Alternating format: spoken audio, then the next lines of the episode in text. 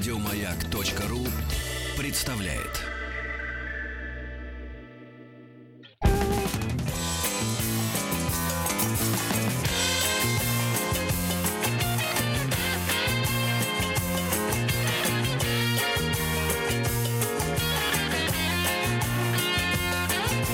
Вахтанг Махарадзе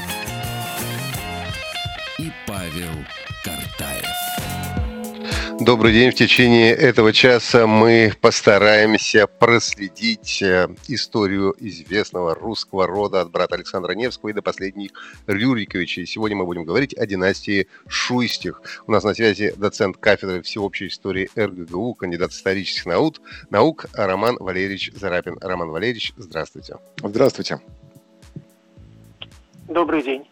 Роман Валерьевич, смутное время сразу приходит в голову, когда мы говорим, произносим фамилию Шуйских, время кризисов, восстаний, интервенции, связано это с пресечением династии московских Рюриковичей после кончины царя Федора Ивановича в 1598 э, Шуйский приходит к власти в 1606 А какое отношение имел к Рюриковичам Василий Иванович Шуйский?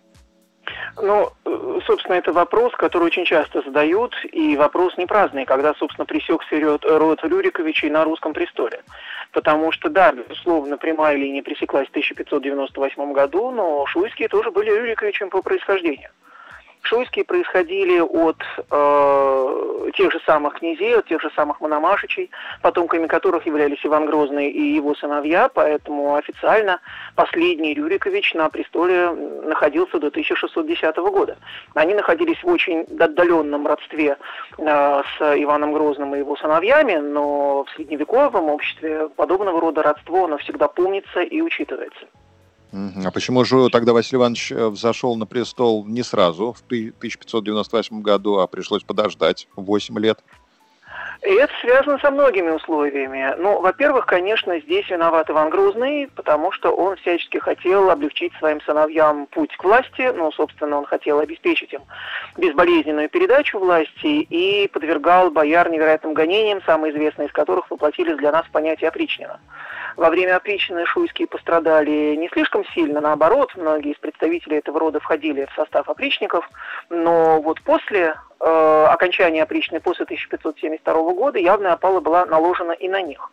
И поскольку появился новый фаворит Борис Годунов, и Годунов сумел втереться в доверие к Ивану Грозному, и Годунов умудрился э, свою сестру выдать замуж за Федора Иоанновича, она потом стала царицей, Годунов фактически стал правителем страны при э, слабосильном, слабосильном и, по некоторым данным, даже слабоумном Федоре Иоанновиче. Поэтому Лопалу уже воздвигал Годунов. Шуйские были отправлены в ссылку, э, их люди были э, отправлены даже в Сибирь, вплоть до такого доходило, и поэтому от власти они были оттерты довольно качественно. Но когда в 1605 году пришел уже Дмитрий, когда общество вдруг поняло, что уже Дмитрий, он, оказывается, не имеет к русским царям никакого отношения, и днем он не спит, как положено приличному царю, а Шуйский спит и по палатам он носит, и чуть ли не бегом, а Шуйский ходит так, как ему нужно, так, как положено знатным людям. И вот когда это недоверие к Лжедмитрию проявилось, нужен был новый человек, нужен был кандидат в царе нужен был человек, который докажет, что он имеет отношение к правившему роду Рюриковичей. И вот тут нашелся Василий Иванович Шуйский. Собственно, что значит нашелся, он никуда и не исчезал. То есть Шуйские всегда вот в этой системе э, приближенных к трону, они стояли очень близко. Просто в какие-то времена приходилось отходить немножко назад, пока приходят временщики типа Годунова, но потом они придвигались, они свои позиции знали очень хорошо и соблюдали их. А как получилось, что на протяжении всей, наверное, истории этого рода они вот всегда были приближенными только и никогда, в общем, до Василия Шуйского не доходили до престола, несмотря на то, что это знатный род, который мог вполне бы ну, конкурировать с другими знатными родами. Ну, так существовала официальная политика передачи власти. Власть может передаваться только внутри вот этого очень узкого э, круга Рюриковичей. И даже если внутри этих вот близких родственников возникает какая-то какая-то ситуация неразберихи, как это было во время Большой феодальной войны в 15 веке, все равно посторонних никто до власти не допускает. Тут наоборот имело смысл ну, затаиться, немножко отойти на второй план для того, чтобы род смог сохраниться и продолжал влиять на власть. Но в каждый момент, когда власть хотя бы чуть-чуть ослабевала, сначала великих князей, а потом у царей шуйские, всегда были на подхвате. Так было во время Большой феодальной войны, когда шуйские стояли не на стороне Василия II, а на стороне его противников, сначала Юрия Звенигородского и потом Дмитрия Шемяки. Но как только война стала клониться к э, успеху Василия II, как только стало понятно, кто там будет э, реально в Москве править шуйские, тут же переметнулись на нужную сторону, тут же заявили о том, что они отдают свое шуйское княжество в полное владение московским князьям, отказались от своих княжеских титулов, сказали, что мы просто бояре, и таким образом они сохранились. Когда в 1533 году умирает Василий III и остается его сын, будущий Иван Грозный, всего лишь трехлетним мальчиком при маме своей условной регенши Елене Глинской, Шуйские и тут впереди.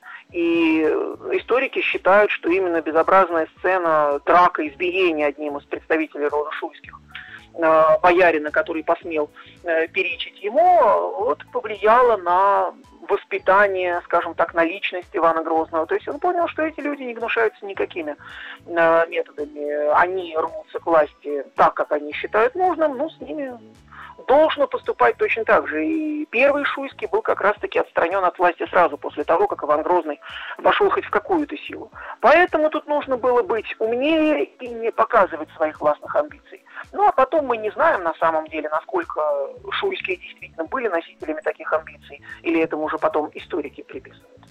А вот интересно еще сфокусироваться на том, как раскрывался Василий Шуйский в отношениях с Борисом и Ириной Годуновыми. Мы уже поняли, что и ссылка была, но и возвращение из ссылки, да?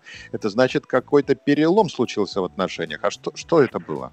Возвращение ссылки случилось уже в 90-е, в начале 90-х годов, то есть еще было все непонятно.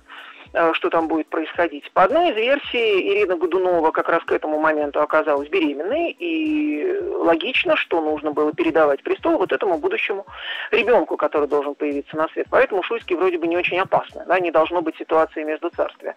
Но, как известно, родилась девочка, и все эти планы откровенно рухнули.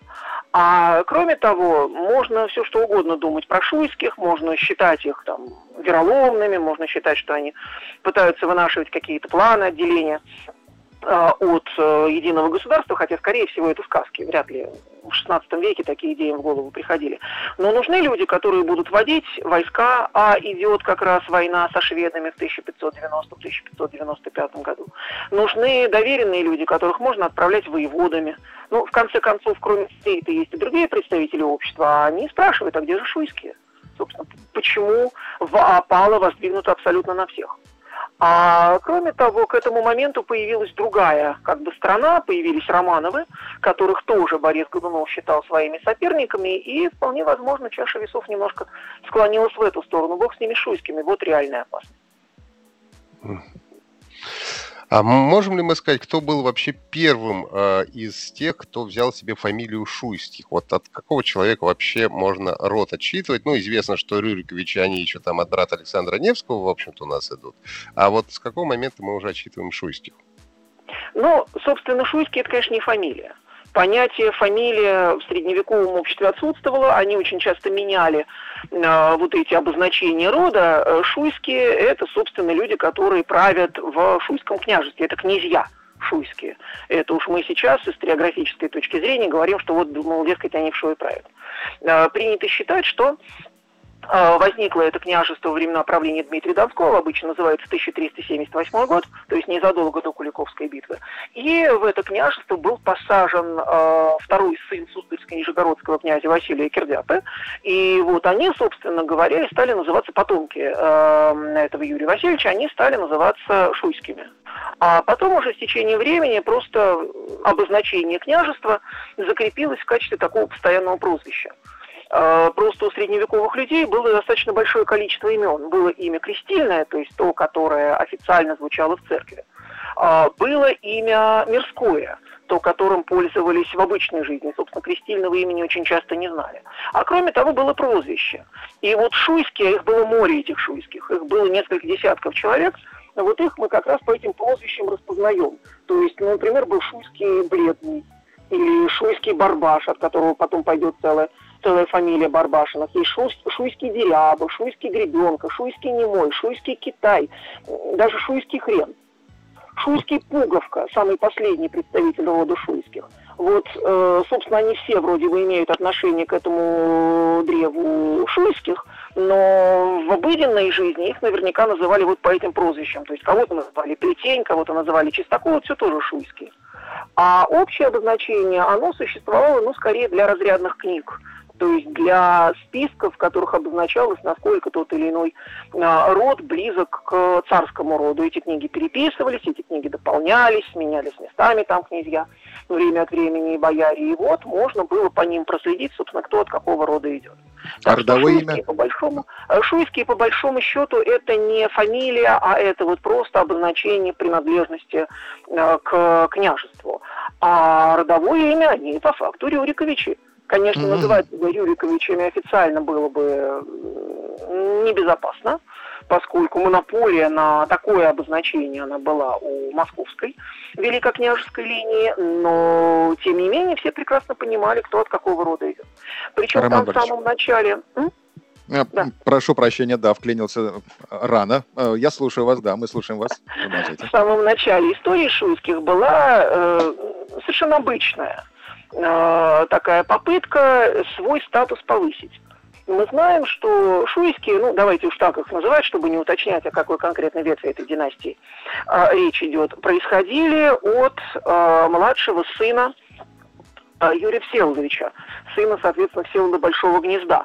То есть отделение их от основной ветви произошло в середине э, 13 века и родоначальником их был вот этот младший сын, которого звали Андрей. В то время как Александр Невский был старшим сыном, старший сын, естественно, находится в системе феодальной иерархии выше, чем младший.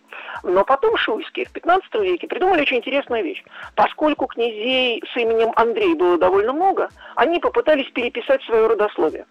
И в этом переписанном родословии они себя выводили не от Андрея, младшего брата Невского – от другого князя Андрея, старшего сына Невского. Ну, он был не самый старший сын, но он был старше по рождению, чем Даниил Московский. И если бы этот фокус прошел, то фокус, конечно, не прошел московские князи Абдили, то получалось бы, что шуйские более знатные, более родовитые, чем линия московских князей. Ну, потому что Даниил Московский, младший сын Александра Невского, он был самый младший, он был самый подчиненный. Почему вообще Москва стала центром княжества? Маленький город. Вот нужен был такой маленький город, в который можно посадить маленького, прям совсем-совсем молодого князя, и потом у этого князя уже не будет особых шансов никуда подняться. Но никто же не знал, что все остальные князья, все остальные княжеские линии, они пресекутся, то есть у них не будет потомков э, по мужской линии. Поэтому получилось, что московским княжеством вот правят эти младшие. Единственный шанс, который был у шуйских, переписаться с одного Андрея на другого. Но мы прекрасно понимаем, что подобного рода вещи они пройти не могли. Роман Валерьевич, в славянских языках еще вот мы наблюдаем такой феномен. А шую это значит по левую руку, а десну по правую руку. А связана ли эта э, фамилия с тем, какое место по правую или по левую руку от государя занимал, соответственно, вот человек? И ну, можем значит... ли мы говорить, что шуй, с шуйскими по другую сторону есть еще какие-нибудь десницкие, например? Нет, я думаю, что нет. Ну, во-первых, десницкие не фиксируются столь близко царю, а с самой Шуей история вот какая. На самом деле до сегодняшнего дня непонятно, откуда она такая, город Шуя, ну, я имею в виду, откуда название ее берется, потому что традиционное представление о том, что у Шую это по левую руку, оно, в принципе, вполне логично, потому что, ну да, действительно, город был основан именно на левом берегу э, реки Теза, и логично вывести, что Шу это просто город, который стоит на левом берегу реки. Но, правда, сейчас археологи говорят не на левом, а на правом, поэтому что-то тут какая-то такая нестыковка есть. А самое главное, что филологи говорят, да ерунда всякая, это про левую и правую руку. На самом деле это финно-угорский гидроним, там течет маленькая речка Шуя, э, название которой спокойно переводится с финского как болотистая река Су-Ойя. И вот отсюда она получается Шуя по названию реки, точно так же, как Москва по названию реки Москва. Ну, Маква или что-то близкое к этому якобы болото, потому что Москва-река вытекает из болот на границе нынешней Московской и Смоленской областей, точно так же Шуя по реке, а Шуйские, соответственно, по городу. А уж какую они там позицию занимают по отношению к великому князю, это уже было неважно. Угу. Давайте вернемся к нашему Василию Ивановичу Шуйскому. Какую роль он играл э, в деле царевича Дмитрия Убиенного? Вот тут до сих пор между историками идет большой спор. И спор идет потому, что, как ни странно, как ни, как ни неудобно говорить историкам, но в деле об убийстве царевича Дмитрия до сегодняшнего дня прошло уже 400 с лишним лет, очень много непонятных вещей. С одной стороны, Шуйский ездил туда, Шуйский якобы занимался расследованием этого дела, то есть что конкретно там произошло. Но мы прекрасно понимаем, что главная задача была выжить, а для того, чтобы выжить, нужно было очень э, хорошо работать так, чтобы это не вызвало неудовольствие у Бориса Годунова. И, собственно, именно Шуйскому предстояло объявить о том, что да, действительно, царевич погиб, но я имею в виду уже во время этих расследований, которые велись во времена э, под руководством Бориса Годунова, ну, под фактическим руководством Бориса Годунова. Э, потом он, естественно, заявлял о том, что нет, результаты были ложные, и что на, настоящий э, царевич Дмитрий живой. Потом он говорил о том, что нет, настоящий царевич Дмитрий погиб в Угличе. В общем, разобраться, когда человек врал, практически невозможно. Меж историков, конечно, есть согласие сегодня, э, и считается, что Григорий Отрепьев это и есть лжи Дмитрий I, но некоторые польские источники все-таки это ставят под некоторые сомнения. То есть нет, у историков нет особых сомнений в том, что э, реальный царевич Дмитрий погиб в 1591 году в Угличе, но вот эти путающиеся показания, причем, ладно бы Шуйский, там и другие были, участники, которые сначала говорили белое, а потом говорили черное. А, вот эти многочисленные показания, они пока не позволяют картину абсолютно полностью прояснить. Единственное, что мы знаем точно, люди очень боялись за свою жизнь, потому что неправильный вывод на следствии мог бы привести к, к тому, что род Шуйских мог быть тут же и пресечься, по крайней мере, главная линия его. А Борис Годунов помогал сделать правильный выбор? А, ну, не надо напрямую указывать. Люди и так прекрасно понимали, какой ответ необходим. Там были очень серьезные планы на власть. Он прекрасно понимал, что если царь Федор Иванович умрет и останется наследник, после него наследник мужского пола, но который не остался, потому что сыновей у Федора Иоанновича так и не было, и у Ирины Годуновой, то у Бориса Годунова будет возможность править страной совершенно спокойно. Но поскольку наследник не остался, ну, пришлось организовать э, вот эту сцену, известную нам, хотя бы по опере Мусорского у стен монастыря, люди, став на колени, просили Бориса Годунова занять престол. Но лично он не выходил и не просил их просить. Но мы же прекрасно понимаем, в чьих интересах это было. Как говорят юристы, ищите, кому выгодно. А Борису Годунову было выгодно здесь все. Пытался ли, э, пытались ли Шуйсти э, развести э, как бы, Ирину Гудунову, которая не могла дать наследника трона? Ну, прошло слишком мало времени для того, чтобы можно было говорить о разводе. А потом все-таки в нашей традиции разводов фиксируется крайне мало. Единственный случай вот действительно развода – именно в связи с бездетностью, это был печально известный первый брак Василия III и Соломонии Соборовой. Но там с момента вступления в брак и до момента развода прошло больше четверти века. Здесь все-таки брак так долго не длился. А потом девочка-то родилась. То есть, получается, все-таки потенциальная таковая возможность присутствует. Но дело в том, что Шуйским здесь было не очень выгодно, наверное, эту карту разыгрывать. И вот по какой причине. Иван Грозный Э, не желая, чтобы эти роды умножались, запрещал своим приближенным и шуйским, в частности, вступать в брак. Дети у них наверняка были. Но эти дети не носили законного характера. А значит, э, род должен был пресечься просто по факту того, что нет официально, официально никаких детей. И у Василия Шуйского на момент его восшествия на престол у него, собственно, и не было. Было некому оставить э, престол престол. То есть обезопасить э, свой род можно не только тем, что ты своим сыновьям помогаешь, там как-то занять А только а других ну, тоже не даешь другим жениться, да. Мы да. сейчас э, прервемся на выпуск новостей. На связи э, Роман Валерьевич Зарапин, доцент кафедры всеобщей истории РГГУ, кандидат исторических наук. Сегодня мы говорим о династии Шустих. Вернемся. Бахтанг Махарадзе и Павел Картаев.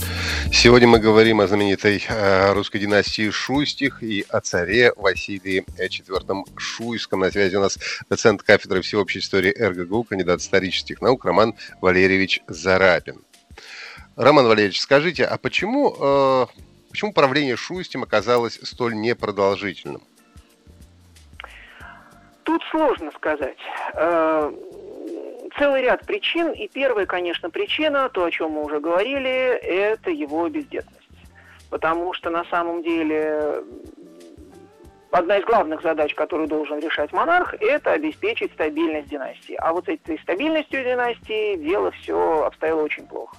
Потому что его единственная дочь, царевна Анна, родилась уже под конец его правления в 1609 году. В том же 1609 году она умерла.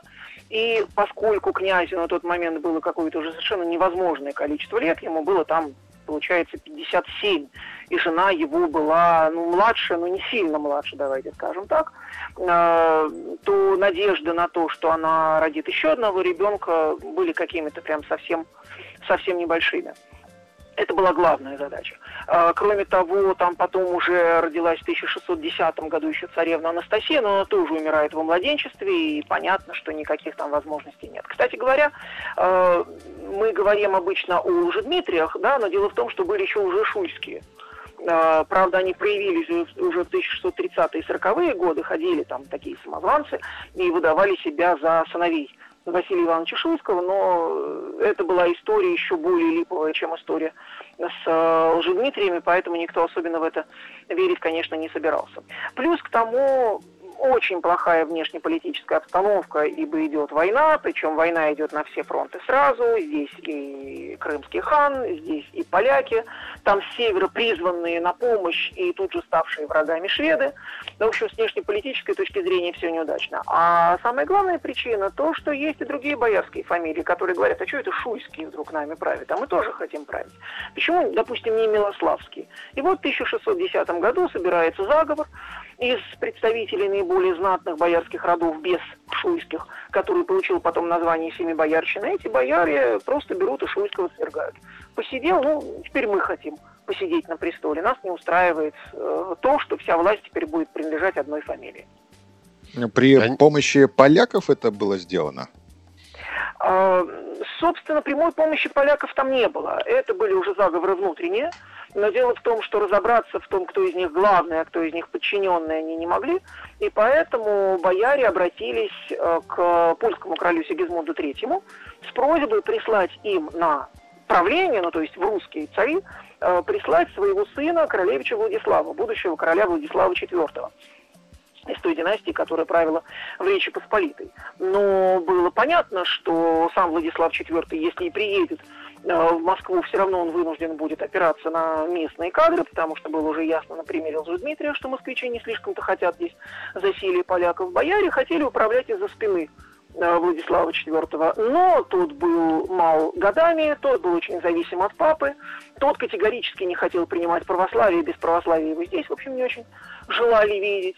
Э, тот довольно сложно отнесся к подписанию крестоцеловальной записи, которая ограничивала его права. В общем, было очень сложно здесь разобраться, чего хотят поляки, чего хотят наши бояре.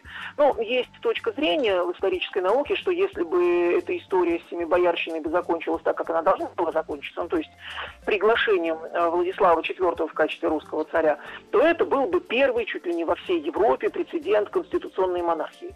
Ну, честно говоря, не очень верится все равно, даже если бы бояре сумели подмять э, польского королевича под себя, наверняка Речь Посполита бы как-то ответила. А mm-hmm. тут а... вышло, что у Шуйского и сторонников нет ни в Москве, ни за рубежом. И когда его вместе с двумя братьями отправляли полякам в качестве заложников, для того, чтобы подписать с ними рано или поздно мирный договор, никто в Москве по этому поводу особо не убивался. А потом вот последний момент тоже звучит довольно сложно. Уж больно честный был Василий Иванович. Известна история, когда нужно было заплатить жалование стрельцам, но разборки между представителями боярских родов идут все время, а стрельцов надо кормить, иначе они просто не будут сражаться. Он лично вместе со своей женой отпарывал серебряные пуговицы э, с одежды для того, чтобы это серебро можно было переплавить, начеканить монеты, раздать стрельцам. То есть не в государственную казну руку запускал, которая, наверное, была уже достаточно пуста, а вот своим собственным имуществом расплачивался. Ну, это достойно внимания, достойно уважения. Либо пуговиц было много, либо они были крупные. Такой делаем вывод. Роман Валерьевич, а восстание Болотникова насколько подточило здоровье Василия Ивановича? Ну, восстание Болотникова, к счастью, было более или менее преодолено уже к 1607 году. Самый страшный эпизод, когда Болотников стоял под Москвой, приходится на декабрь 1606 это было самое начало правления. К 10 году там были другие проблемы. Там во все уходил уже Дмитрий II, Марина Мнишек, Воровский, который то с ополченцами будет, то отдельную политику свою проводить будет. На самом деле Шуйскому толком было не на кого опереться можно было рассчитывать на какое-то количество дворян, но дворяне люди подневольные, земли у них своей нет, они вынужденным образом идут за теми боярами, которым они служат, а они служат тем боярам, которые в состоянии платить. Поэтому богатые люди здесь имеют возможность заказывать музыку самостоятельно. А на братьев ну, опереться? Один... На братьев опереться трудно, потому что братья не очень удачливы в военном деле тоже. Он брата Дмитрия отправил воевать с поляками, брат Дмитрий проиграл. Был дальний родственник, знаменитый Михаил Васильевич э, Скопин-Шуйский, который был отправлен в свое время в Швецию на переговоры с тем, чтобы шведы помогли нам и отбили поляков. Да, он действительно привел с собой, привел с собой корпус Делагарди, с этим корпусом Делагарди он пробивался от Новгорода к Троице Сергиевой Лавре, чтобы снять осаду, и у него это получилось, удалось, это был единственный э, достойный внимания в те годы полководец, э, который одерживал победы во славу русского оружия, но представьте себе, сразу после того, как он вернулся в Москву, он умер. Его отравили. И с этой смерть очень сложно, потому что по официальной версии его отравили, и никто иная, как э, дочка Малюта Скуратова, которая ему какое-то питье поднесла во время крестин. А, еще одного представителя правящего рода. Но, правда, забывают еще упомянуть о том, что это дочка Марии Скурат, э, это дочка Малюта Скуратова, Екатерина, она была женой очередного Шуйского. То есть это такие семейные какие-то разборки. Э, четвероюродный дядя на престоле, четвероюродный племянник во главе войска, тут же жена еще одного племянника ходит с чашей, в которой то ли зелье отравленное, то ли еще что-то. Но что самое главное, никак это не доказать, не подтвердить, не опровергнуть невозможно, потому что в те времена никто никому никаких претензий не предъявлял. Пытались обвинить Василия Шуйского в том, что он возревновал к славе и приказал чуть ли не лично убить э, племянника своего четвероюродного. Но, во-первых, что-то как-то не очень верится, вот чисто по личностному рисунку на поведение. А во-вторых, ему-то как раз эта смерть была совершенно не нужна. То есть это был последний полководец, на которого он мог опираться. И когда не стало Михаила Васильевича Скопина-Шуйского, возглавить войско – шуйских просто было некому. Это, наверное, а тоже сыграло свою роль в том, что москвичи спокойно отнеслись к свержению Василия Шуйского и отправки его к полякам. А Иван Пуговка, он тоже брат, он еще мал был? Нет, Пуговка был не мал, он еще во времена, э, во времена э, Ивана Грозного занимался всякими разными делами, но, собственно, он был, наверное, скорее ведомым. Мы не знаем, откуда такое прозвище, но надо полагать, что не слишком он был значим. Э, про его действия с 1600 года по 1620, э, по 1610 год мы там практически ничего не знаем. Мы знаем, что там была какая-то опала странная. В Сибирь отправляли неких колодников в марте 1600 года. И там были э, колодники вот этого шуйского пуговки. Но что он делал сам, непонятно. А отправили его вместе с Василием, ну, что называется, скорее за компанию. Ему, в отличие от братьев, все-таки довелось вернуться, он не умер в плену. Да-да-да, ему повезло. Он чуть ли не единственный, да, шуйский, кого отпустили поляки из плена. А почему его, кстати, отпустили? Чтобы он всем рассказал. Ну, э, был подпи- было подписано перемирие в 1618 году Диулинское, по которому производился обмен пленных. Поляки как могли тормозили выдачу пленных, но на самом деле Шуйский-то им был уже не очень нужен, потому что ну, просто незачем. А, может быть, они даже скорее бы хотели сплавить его в Москву, а вдруг он еще сможет организовать какие-нибудь династические разборки. Главное, кого они задерживали, это патриарх Филарета, потому что он был отцом Михаила Федоровича, избранного нашим царем, а поляки не признавали Михаила Федоровича русским царем. Только по Полиновскому миру 1634 года Речь Посполита сказала, ну ладно, пусть Романовы будут царями, мы отказываемся от э, притязаний на русский престол. А Шуйский Пуговка просто и не нужен был никому. Всех отправили, и его в том числе. Угу. ну, вот интересно. Кстати, братьев его оставили и перевозили Хотя это было еще при жизни Пуговки, это была середина 30-х годов, как раз после Полиновского мира. Э, тело Василия Ивановича было перевезено и э, похоронено в Москве, в Архангельском соборе. А брат его тоже в каком-то из соборов был похоронен, я имею в виду брата Дмитрия. А Пуговка, мы даже не знаем точно, когда он умер. Обычно пишут 1638 год, но чем человек занимался все это время? Но ему Абсолютно. удалось установить родство с новой династией Романовых, да, он же женился на представительнице Романовых. И вот и, и удивительно, как он доказал, что он пуговка, а не лже-пуговка. Ведь э, было распространено вот это лже-движение. Лже, лже-пуговка звучит отлично, да. Ну, я думаю, что особенно доказывать было не надо, потому что, да, у них не было паспортов, но кто тут кто, кто пуговка, а кто, допустим, шуйский плетень. К тому времени уже покойные, я думаю, они понимали достаточно хорошо. А связь, между прочим, с э, Романовыми была еще лучше потому что, у шуйских я имею в виду, они чуть было не стали э, участниками, как бы непосредственными участниками вот этого древа. Мы знаем, что Рюриковичи и Романовы связаны очень опосредованно, потому что первая жена Ивана Грозного, Анастасия, вот она принадлежала к роду Романовых. Но э, сами Романовы, они не кровные родственники э, Ивана Грозного. А вот у Шуйских произошло лучше, потому что была там боковая линия, это князья, которые носили даже не знаю, фамилию, прозвище, ну, давайте скажем, прозвище князья Глазатые Шуйские. Вот потом они поменяли свою фамилию, назывались они э, Барбашины. И вот самая после, последняя представительница этих Барбашинов, то есть тоже из рода Шуйских, была такая княжна Марфа, она э, стала матерью первой жены Михаила Федоровича Романова. То есть он был женат на представительнице рода Шуйских но, к огромному сожалению, не получилось вот по какой стандартной для тех времен причине. Она умерла буквально через 4 месяца после свадьбы. Это была первая его жена. Он женился на Евдокии Стрешневой, уже от Евдокии Стрешневой были дети, в частности, Алексей Михайлович. А так могло очень интересно получиться, что да, но, папа да, вот... из рода Романовых, а мама от Рюриковичей, от Шуйских. Да, вот что и как могло бы еще получиться, мы узнаем уже после небольшого перерыва. У нас на связи доцент кафедры всеобщей истории РГГУ, кандидат исторических наук Роман Валерьевич Зарапин. Сегодня мы говорим о династии Шуйских. Вахтанг Махарадзе и Павел Картаев. Династия Шуйстих, о ней сегодня говорим. У нас на связи доцент кафедры всеобщей истории РГГУ, кандидат исторических наук Роман Валерьевич Зарапин. Роман Валерьевич, вот э, противоречивые такие сведения. С одной стороны, вроде бы честный, добрый человек был у нас Василий Шуйский, он э, пуговицы свои переплавлял, чтобы стрельцам заплатить. С другой стороны, менял все время свои показания по углическому делу вот э, про царевича Дмитрия. А каким он был правителем? Мы можем сказать, что он был хорошим правителем, мудрым правителем или бестолковым правителем? Правителем? Он был, наверное, все-таки непоследовательным правителем. Вот так скажем правильнее. А, не могу сказать, что это обязательная черта, да, но царь должен все-таки показать, насколько он силен, насколько он может прикрикнуть, насколько он может приказать, он должен уметь заставить себя слушаться.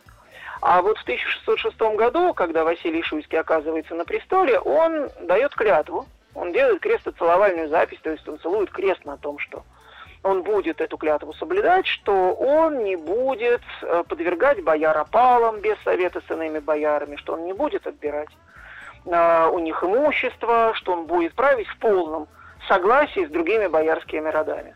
То есть фактически он в 1606 сам заложил основы вот для этой боярской вольницы – бояре почувствовали, что при этом царе можно жить так, как считаешь нужным. Вообще прозвище Грозный, которое э, известно в связи с Иваном Грозным, но на самом деле оно и к другим князьям применялось. Ну, например, у нас Иван III, великий князь московский, он тоже был Иван Грозный когда-то. Просто внук его Иван IV был более грозным, и прозвище переехало. Но вот это слово «грозный», оно не должно восприниматься в негативном контексте. Оно как раз-таки воспринимается в позитивном контексте. Мы знаем, что на английский язык вот это Иван Грозный переводится как Ivan the Terrible. Вот грозный не в значении ужасный, не в значении страшный, а в значении человек, который может приказать. В значении человека, которого слушаются, человек, который наводит порядок. Вот Шуйский, он был не грозный вместо опал, которые надо было бы, наверное, воздвигать против своих э, соперников, он пытается с ними договариваться. Вместо того, чтобы собрать войско и двинуть его даже не столько на поляков или там, допустим, на шведов и на болотников, на болотников он двинул, но вроде бы они выполнили свою задачу. Э, нужно было справляться с оппозицией внутри страны. А, мы, нам, конечно, очень легко говорить об этом через 400 лет, но Шуйский вот этого не сделал. И фактически его подточила вот эта внутренняя свобода, которую почувствовали бояре, не поняли, что их никто не будет ссылать, никто не будет э, убивать их детей, никто не будет отнимать их поместье, никто не будет их свергать ниоткуда. И Шуйский, по большому счету, подготовил почву для своего собственного свержения – как в свое время был Лжедмитрий не очень в этом плане дальновиден, ведь Шуйский же уже организовывал заговор до этого. Заговор был неудачный, и Шуйского наверняка Иван Грозный бы казнил и род бы куда-нибудь отправил подальше. Но уже Дмитрий не хотел ссориться, он прощает. Ну, простил, молодец, получи второй заговор. То же самое было у Василия Шуйского. Если бы не получилось в 1610 году у Милославской компании, наверняка получилось бы чуть позже. Потому что, ну, вот не, не держал он власть в своих руках, не чувствовали люди того, что он эту власть очень хорошо удерживает, что он правит страной. То есть получается, что он был такой не очень, ну, как бы не правил твердой рукой, а не из-за того, что был, э, менял свои показания все время, и ему не было доверия, да, получается? Все... Может быть, он даже сам испугался той власти, которая свалилась на него. Они очень хотели избавиться от Дмитрия, это факт. Но то, что Шуйский оказался во главе заговора, это понятно, а вот почему, в конце концов, на этом собрании в 1606 году он был избран царем, сугубо по старшинству. Просто по старшинству он был в этой системе местничества самым э, явным, самым близким претендентом, поэтому он там оказался. Может быть, он сам не очень рассчитывал на то, что он займет э, престол. В любом случае, иностранцы, которые наставили, пусть даже путанные и очень противоречивые записки об этой эпохе, они Шуйского не называют вот таким главным претендентом. То есть, ну да, он, конечно, где-то здесь, он активный, он видный, но как никто не думал, что Романовы окажутся на престоле в 1613 году, ну какие-то Романовы. Точно так же, наверное, и про Шуйских э, далеко не все думали. Хотя кто мог оказаться на престоле, кроме Шуйских? Основная эта линия рода уже была перебита. Роман Валерьевич, как сложилась судьба рода Шуйских? Известно ли что-нибудь о Шуйских э, наших современниках? Ну, э, конечно, потомки рода Шуйских живут и сейчас, но фамилии этой они уже не носят.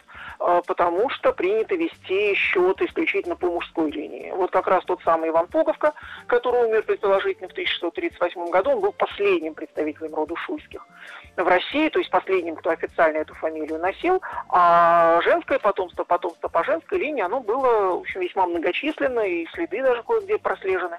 А одна из ветвей этого рода на уровне 15 или 16 века оказалась Речь Посполитой, ну, точнее, тогда еще в Великом княжестве Литовском, и там существует, э, существуют шуйские, которые находятся в дальнем родстве э, с э, героями нашего сегодняшнего разговора, но они княжеского титула не носили. Вполне себе законные потомки Василия Кирдяпа и, и даже Всеволода Большое Гнездо, но для них это, видимо, уже где-то далеко в истории. А так каждый из нас, в принципе, может оказаться потомком шуйских. Просто мы об этом не знаем. Ну, не вели они счета родства по женской линии, только по мужской. То есть получается, что шуйских в основном мы сейчас можем найти на территории современной Польши. Ну, там есть такой род, но никогда не слышал, чтобы они как-то проявлялись э, именно с исторической, с историко-политической точки зрения. А партию не составляли э, монархом, да, в Европе, например, в Англию куда-нибудь э, царевна Шуйская поехала, княжна, или куда-нибудь? Да вроде бы нет. Собственно, браки заключаются в первую очередь не между монархами, а между представителями сходных э, вер.